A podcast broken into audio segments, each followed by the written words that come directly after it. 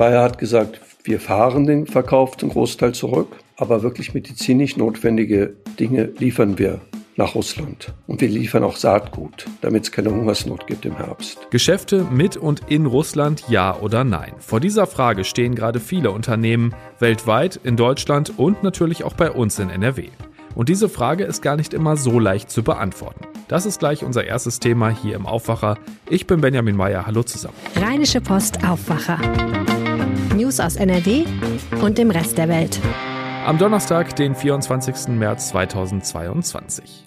Eigenlob stinkt ja bekanntlich, aber wenn das jemand anders für einen übernommen hat, dann darf man ja mal zitieren. Wir haben uns gestern nämlich sehr über einen neuen Kommentar zum Aufwacher gefreut. Die Hörerin schreibt da, dass sie uns seit vier Monaten täglich hört und sich gut und umfassend informiert fühlt. Und da sagen wir natürlich vielen Dank, freut uns, dass du jeden Tag dabei bist. Und wenn ihr uns auch was zu sagen habt, und damit ist ausdrücklich auch Kritik gemeint, dann schreibt uns immer gerne einen Kommentar oder meldet euch per E-Mail an aufwacher.rp-online.de. Und damit starten wir wie gewohnt mit den Meldungen aus der Landeshauptstadt und mit den Kolleginnen und Kollegen von Antenne Düsseldorf. Jawohl, das machen wir, Benjamin. Schönen guten Morgen, ich bin Philipp Klees und das sind einige unserer Düsseldorf-Themen an diesem Donnerstag. Oberbürgermeister Keller fordert von Bund und Land, dass die Verteilung von Geflüchteten aus der Ukraine zentral organisiert wird. Es müsse einen geordneten Mechanismus geben, hat er beim Besuch eines Apartment-Hochhauses in Bild betont. Hier werden ab heute 47 ukrainische Mütter mit ihren Kindern untergebracht. Wir mobilisieren Unterkünfte in jeglicher Form, aber auch unsere Kapazitäten sind endlich, hat Keller im Interview mit Antenne Düsseldorf gesagt. Das Land muss dafür sorgen, dass in Nordrhein-Westfalen eine gleichmäßige Verteilung stattfindet, dass nicht einzelne Städte überfordert werden. Das können wir nicht von kommunaler Seite organisieren, sondern hier muss das Land steuernd eingreifen. Das hat in den letzten Tagen schon viel, viel besser geklappt als noch in der ersten Phase der Flüchtlingsbewegung. Deshalb bin ich ganz zuversichtlich, dass das auch funktionieren wird. Die Stadt sucht jetzt mit einer Taskforce nach Wohnungen für Menschen aus der Ukraine. Eine geeignete Wohnung sollte aber mindestens für drei Monate oder länger zur Verfügung stehen, so Krisenstabsleiter Burkhard Hinsche. Wir müssen schauen, dass wir uns darauf einrichten, dass sie länger bleiben werden. Das hängt äh, mit der äh, Kriegssituation der Ukraine zusammen. Das hängt aber auch damit zusammen, dass derjenige, der eventuell Angehörige verliert, auch länger bleiben will. Und der überwiegende Teil der Flüchtlinge sind Frauen und Kinder. Und deswegen brauchen wir genau für diese Zielgruppe Angebote. Und das sollte nicht der Schlafplatz auf dem Sofa sein. Aktuell sind 3300 Geflüchtete in über 30 verschiedenen Notunterkünften untergebracht, rund die Hälfte von ihnen in einer großen Halle auf dem Messegelände. Anders als in NRW und Deutschland geht die 7-Tage-Inzidenz hier in Düsseldorf weiter nach unten. Sie bildet ab, wie viele Menschen sich innerhalb einer Woche pro 100.000 Einwohner mit dem Coronavirus angesteckt haben. Der Wert ist um 30,2 Punkte auf aktuell 1.346,1 gesunken. Vor genau einer Woche lag die Inzidenz noch über 215 Punkte höher. Innerhalb eines Tages wurden in Düsseldorf 1.746 neue Infektionen bekannt. Außerdem sind zwei weitere Menschen nach ihrer Infektion gestorben. In den vergangenen Wochen sind hier in Düsseldorf und NRW offenbar wieder etwas mehr Menschen mit Bussen und Bahnen gefahren. Dennoch ist die Auslastung noch wesentlich niedriger als vor Beginn der Corona-Pandemie. Dazu Rheinbahnsprecherin Katharina Natus. Die Gründe dafür können vielfältig sein. Vielleicht sind es die gestiegenen Spritpreise, vielleicht sind es die gelockerten Corona-Maßnahmen oder auch einfach nur das tolle Frühlingswetter, was wieder Lust dazu macht, ähm, in der Freizeit unterwegs zu sein. Die Auslastung liegt nach Angaben des VRR bei 60 bis 70 Prozent des Vor-Corona-Niveaus. Zudem könnten sich die hohen Energiepreise bald auch bei den Nahverkehrsunternehmen bemerkbar machen. Eine Änderung der Tarife sei aber bisher nicht im Gespräch, heißt es vom Verkehrsverbund. Die DEG hat am Abend im Kampf um eine gute Playoff-Platzierung einen kleinen Rückschlag erlitten. In Straubing unterlag das Team mit 2 zu 4. Lange Zeit stand es unentschieden. Erst spät im letzten Drittel konnte Straubing entscheidend in Führung gehen. DEG-Stürmer Mike Fischer mit seiner Analyse. Das war auch wieder ein enges Spiel wie die anderen drei Spiele. Hart umkämpft. Am Ende ein bisschen äh, unglücklich verloren. Ich glaube, wir hätten äh, am Ende einen Ausgleich verdient gehabt. Chancen, die wir dann am Ende hatten, äh, liegen lassen. Und sonst kann man eigentlich nicht viel dazu sagen. Bitter.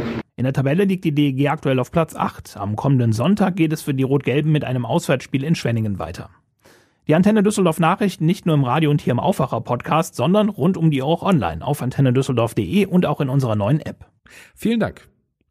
Und damit sind wir beim vorhin schon angesprochenen Thema. Neben den offiziellen wirtschaftlichen Sanktionen, mit denen die westliche Welt Russland wegen des Einmarsches in der Ukraine unter Druck setzt, kappen auch viele Unternehmen weltweit von sich aus die wirtschaftlichen Verbindungen nach Russland und das tun auch Unternehmen aus NRW. Auf der anderen Seite stehen Firmen, die weiterhin Geschäfte mit und in Russland machen und da ganz unterschiedliche Gründe für haben. Da spreche ich jetzt drüber mit Reinhard Kowalewski, Chefreporter Wirtschaft der LP. Hallo. Ja, schönen guten Morgen. Wichtige Einordnung mal direkt am Anfang. Also theoretisch kann und darf doch weiter jedes deutsche Unternehmen Geschäfte in und mit Russland machen, oder? Also wir haben einen Boykott, der bezieht sich auf eine Reihe von Großbanken, auf den Finanzsektor und er bezieht sich auf viele Technologien. Alles, was irgendwie mit Rüstung zu tun haben kann, darf nicht verkauft werden. Aber so, sagen wir so ganz normale Konsumgüter, nach den Erkenntnissen, die ich habe, gibt es da keine Restriktion. Jetzt ziehen sich aber auch große Ketten und Unternehmen freiwillig aus Russland zurück. Ähm, welche sind denn das zum Beispiel aktuell? Ja, es ist eine spannende Entwicklung. Ukraine hat enge Kontakte zu vielen westlichen Konzernen aufgenommen. Gleichzeitig lesen ja die Chefs dieser Unternehmen, was los ist. Also sprich ein freies Volk in Europa wird überfallen von einer mehr oder weniger Diktatur sind hauptsächlich amerikanische Unternehmen, die da ganz vorne an sind. Große Ölkonzerne, Coca-Cola, Pepsi, McDonald's, Burger King, die sagen alle, wir gehen raus. Das ist ein Schock für die russische Bevölkerung. Russland wurde ja geöffnet nach dem Zusammenbruch des Kommunismus im Jahr 1990. Die Menschen haben damals gefeiert, dass McDonald's nach Moskau kommt. Jetzt geht's komplett umgekehrt. Also das Land wird zurückgeworfen um 30 bis 40 Jahre ökonomisch. Das ist ein Schock für die Mittelschicht. Das ist ein Schock für viele einfache Menschen, weil damit auch der Lebensstandard massiv sinken kann, sofern der Krieg nicht endlich beendet wird. Was bedeutet das denn im Einzelfall? Also ist das so, dass die Geschäfte dann einfach von einem Tag auf den anderen dicht bleiben? Hast du da ein Beispiel dafür, wie sowas abläuft? Burger King hat Beispiel entschieden, alle Filialen werden geschlossen. Das ist aber ein sogenanntes Franchise-System und der russische Franchise-Nehmer, also ein dortiger Unternehmer, der die Betriebe führt, weigert sich jetzt zu schließen. Die russische Regierung hat ein Gesetz erlassen, dass Unternehmen, die schließen wegen des Ukraine-Konflikts, dass die enteignet werden. Jetzt hat der Chef von Tengelmann ein Interview gegeben im Manager-Magazin. Der hat nämlich dort 27 Baumärkte zur Schließung angeordnet. Und der sagt, er rechnet damit, dass die jetzt enteignet werden. Aber er sieht das, ich will nicht sagen gelassen, aber er sagt, damit muss ich leben. Ich will mit meinen Filialen diesen Krieg nicht indirekt unterstützen. Ich stehe für die westlichen Werte ein. Darum sagt der Christian Haub, wir machen da dicht. Wir wollen diesen Krieg, wo immer es geht, die Basis entziehen. Du hast es ja schon so ein bisschen angerissen. Ähm, welchen Effekt hat das denn am Ende? Also kann das wirklich einen Einfluss auf den Krieg in der Ukraine haben? Dieser Krieg wird natürlich vorrangig in der Ukraine selbst geführt. Die Front oder der Krieg wird aber auch in Russland zu Hause entschieden. Das sieht man daran, wie brutal Putin da eine Zensur versucht durchzusetzen. Die Medien dürfen ja nicht mal das Wort Krieg in den Mund nehmen.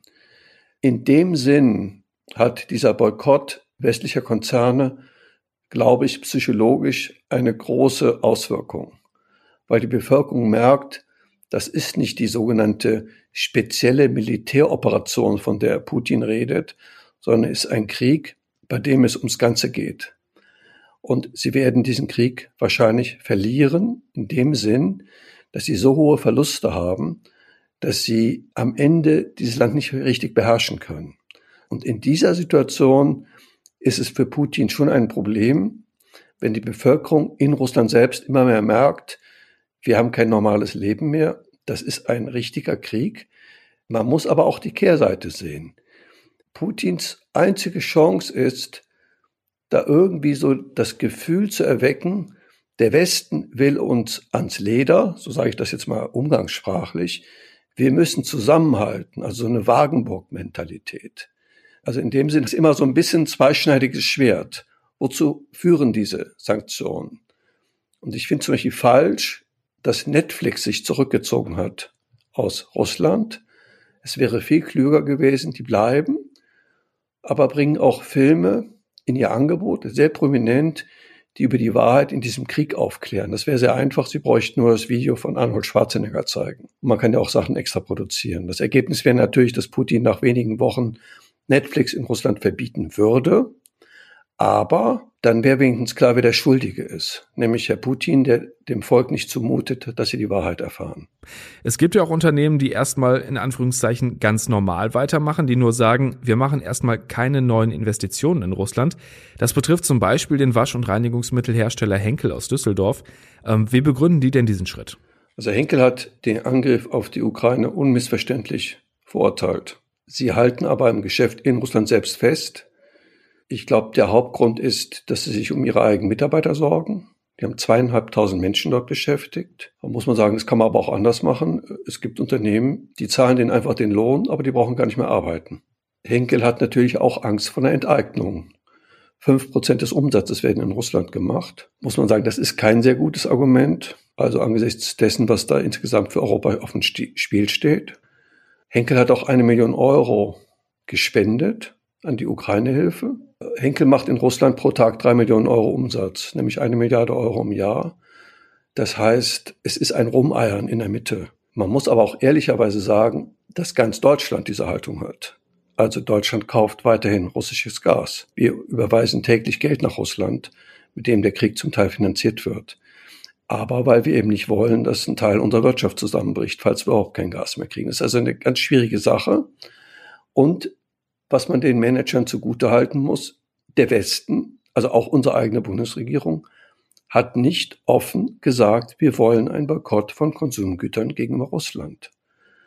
Insofern ist es wiederum verständlich, dass Unternehmen da, sagen wir, etwas unentschieden agieren. Ein anderes großes Unternehmen aus der Region ist Bayer. Die haben auch keinen kompletten Stopp vorgenommen, aber aus einem ganz anderen Grund. Ne? Das Handeln von Bayer verstehe ich besser weil Bayer hat gesagt, wir fahren den Verkauf zum Großteil zurück, aber wirklich medizinisch notwendige Dinge liefern wir nach Russland. Und wir liefern auch Saatgut, damit es keine Hungersnot gibt im Herbst. Mein Eindruck ist, dass die Güter, die Bayer liefert, wirklich ethisch unproblematisch sind. Ich habe Henkel heute gefragt per E-Mail, was liefert ihr eigentlich in Russland? Denn Nestle, die massiv unter Druck sind, weil es schon eine Boykottbewegung gibt gegen diesen Schweizer Konzern. Die haben jetzt gesagt, dass sie viele Konsumgüter nicht mehr nach Russland liefern. Also sagen wir so, die westliche Lifestyle-Ware wie Kaffeetabs, die werden nicht mehr verkauft von Nestle. Also diejenigen, die diesen Boykott machen, es gibt natürlich auch keine iPhones mehr in Russland, die wollen eben, dass die Bevölkerung sagt, wir wollen diesen Bruch mit der westlichen Welt nicht. Wir wollen nicht über den Krieg in der Ukraine quasi unter, unter gesamtes, sagen wir, normales Leben verlieren. Ist eine schwierige Entscheidung, aber ich erzähle es ja nur. Und es gibt ja noch einen ganz speziellen Fall, die Düsseldorfer Großhandelskette Metro. Die haben bisher gar keine Einschränkungen vorgenommen. Mit welcher Begründung und gibt es da Reaktionen drauf? Also die Metro hat wirklich ein großes Geschäft in Russland. Und die Metro ist sowieso angeschlagen. Die haben 10.000 Beschäftigte in Russland und die versorgen viele Millionen Menschen mit, indirekt mit Lebensmitteln, indem sie eben kleine Geschäfte versorgen. Die Metro sagt, wir halten daran fest aus Verantwortung für unsere Mitarbeiter und für unsere Kunden. Sie stehen damit im Feuer. Ähm, ich halte es für denkbar, dass es irgendwann einen Boykottaufruf gegen die Metro gibt. Aber die ganze Sache ist eben, wie gesagt, ein bisschen widersprüchlich, wenn gleichzeitig die westlichen Regierungen gar nicht aufrufen zum Konsumgüterboykott gegen Russland. Vielen Dank, Reinhard, für die Infos und deine Einschätzung. Ja, vielen Dank. Schönen Tag. Und damit machen wir hier jetzt erstmal einen großen Cut und widmen uns der Kunst. Womit verdient ein Künstler eigentlich sein Geld? Eigentlich ja mit Kunst, oder? Also Bilder malen, Skulpturen meißeln oder wie der Künstler Jens Ulrich Collagen kleben. Je teurer die Bilder, desto glücklicher der Künstler, würde man denken. Bei Jens Ulrich ist es aber offenbar umgekehrt. Er hat keine Lust mehr mit seinen Werken Geld zu verdienen und verschenkt sie deshalb. Helga Meister hat die Geschichte für die RP Kulturredaktion recherchiert. Herzlich willkommen im Aufwacher. Ja, ich wünsche auch einen schönen Tag. So, für alle, die jetzt nicht so in der Szene sind, äh, wer ist Jens Ulrich? Jens Ulrich mit zwei L geschrieben, ist eigentlich ein Konzeptkünstler. Der wurde 1968 in Tansania geboren und er kam äh, mit zehn Jahren nach Deutschland, nach Düsseldorf und hat an der Kunstakademie studiert. Und dass sein, sein Lehrer war in etwa so rigoros, wie er später wurde. Gerhard Merz war ein Künstler, der mit einer Reißschiene, einem Lineal und einer Glühbirne rauskam. Und äh, der Jens Ulrich ist in seiner Art und Weise auch ein Mensch, der mit wenig auskommt, der also mit äh, Fotos auskommt, die er kollagiert, Fotos von anderen und so weiter und so fort. Und insofern setzt er eine Linie fort, die in Düsseldorf vielleicht nicht so bekannt war, aber doch bei Insidern sehr beliebt war. Seine aktuelle Aktion ist ja durchaus radikal. Er will sich dem Kunstmarkt entziehen. Äh, wie genau macht er das denn jetzt? Man muss dazu vielleicht noch sagen, er hat ganz gut ausgestellt an verschiedenen Stellen. Er war also in der Tate und in Hamburg in den Deichtorhallen, also an wichtigen Standorten. Aber mit dem Verkauf war es vielleicht nicht ganz so gut. Und äh, wenn man nun schon Konzeptkünstler ist, dann muss man sich überlegen, wie man Wege findet. Und dann hat er eben seine Kunst im Grunde genommen zum Verwerten freigegeben. Er hat soeben ein dickes 300 Seiten oder noch mehr Seiten schweres Buch herausgegeben im äh, König Verlag und das Buch enthält 300 Abbildungen seiner Werke. Und das sind für ihn Scan-Vorlagen, die er für den Druck von großflächigen Wandbildern im Grunde genommen freigibt. Und äh, in diesem Buch sind, äh, kann sich jedermann aussuchen, was er haben will, muss dann in den Copyshop gehen und äh, kann sich die Bilder dann äh, abziehen lassen und kriegt sogar mitgeliefert, wie er die schneiden, wie er die kleben, wie er am besten umgehen muss, um diese Kunst an die Wand zu bringen. Und das ist, um es mit dem Wort radikal äh, zu versehen, eine Attacke gegen die Kunst als bloßes Wertobjekt, als Geldanlage mit Höchstpreisen auf den Auktionen. Wie läuft denn das bisher? Also klappt das so, wie er sich das vorgestellt hat? Die Ironie des Schicksals ist dabei natürlich auch, dass die Leute, die ersten, die er gefunden hat, die das auch gemacht haben, die haben nicht etwa Dankeschön gesagt, sondern die haben gefragt, sagen mal, können Sie uns dann bitte auch sagen, in welchem Photoshop ich am billigsten die Abzüge machen kann? Also dieses Vertrauen ins Geld zieht sich also in weiten Kreisen hin und er wird es sicherlich schwer haben, dieses Denken, das ja nicht nur für die Deutschen gilt, sondern insgesamt für den Kunstmarkt ad absurdum zu bringen. Mal eine ganz praktische Frage, äh, wovon will er denn jetzt leben? Also er lebt von Stipendien. Er kriegt immer wieder ein Stipendium. Und als er jetzt in der Kunstsammlung in K21 einen Vortrag mit Fachleuten hielt, da hat er dafür natürlich auch etwas Geld bekommen. Aber er hat jetzt einen Halbtagjob angenommen in einer Stiftung und er wird das machen, was er eigentlich sein Leben lang gemacht hat. Er wird in einem Archiv arbeiten. Denn seine Kunst die frühstückt ja von schon bestehenden Fotos aus Zeitungen und von Abbildungen, von Skulpturen und so weiter. Äh, und er hat ein Archiv, das besteht aus Tausenden und Abertausenden von Aufnahmen. Und jetzt macht er nun für Dritte diese Aufnahmen, beziehungsweise sortiert die, ordnet die, thematisiert die. Er gibt der Öffentlichkeit nicht preis, in welchem äh, Archiv das ist. Es ist ein erst vor kurzem angelegtes Archiv und damit hat er sozusagen die Existenzgrundlage. Das ist ja schon mal gut. Herzlichen Dank, Helga Meister. Super, danke, tschüss. Schauen wir noch auf das, was heute sonst noch wichtig ist. Am 2. April endet die Übergangsfrist, dann laufen fast alle Corona-Regeln in Deutschland aus, abgesehen von zum Beispiel Maskenpflicht in Bus und Bahn. Wenn Bundesländer trotzdem schärfere Maßnahmen zumindest für bestimmte Regionen anordnen wollen, müssen sie diese zu Hotspots erklären. Genau dazu gab es einen ersten Eilantrag der Grünen in NRW. Demnach sollte das ganze Bundesland als Hotspot gelten. Der wurde dann aber gestern mit den Stimmen von CDU, FDP und AfD abgelehnt. Verbraucherschutzministerin Ursula Heinen-Esser von der CDU sagte dazu, es gebe noch keine abschließende Klarheit darüber, ob überhaupt ein ganzes Bundesland zum Hotspot erklärt werden könne. Im NRW-Landtag geht es heute unter anderem darum, wie die hohen Spritpreise abgefedert werden könnten. In dem Antrag von CDU und FDP heißt es, die Kosten für Benzin seien seit dem russischen Angriff auf die Ukraine um 21 Prozent, für Diesel um 24 Prozent gestiegen und das treffe die Transportbranche mit voller Wucht. NRW hatte zusammen mit Bayern in einer gemeinsamen Bundesratsinitiative bereits gefordert, die Steuersätze auf Benzin und Diesel zu senken und die Pendlerpauschale zu erhöhen. Und genauso wie ihr euch darauf verlassen könnt, dass wir am Ende hier aufs Wetter schauen, können wir uns zurzeit darauf verlassen, dass wir den Aufwacher damit auch mit guten Nachrichten beenden. Auch heute nämlich wieder viel Sonne bei 16 bis 20 Grad. Die Nächte bleiben zwar weiter frisch mit 2 bis 5 Grad, aber auch morgen dann wieder erst ein bisschen Nebel, danach viel Sonne und 16 bis 19 Grad. Nutzt das schöne Wetter und habt einen guten Tag. Bis dann. Mehr Nachrichten aus NRW gibt's jederzeit auf RP Online. rp-online.de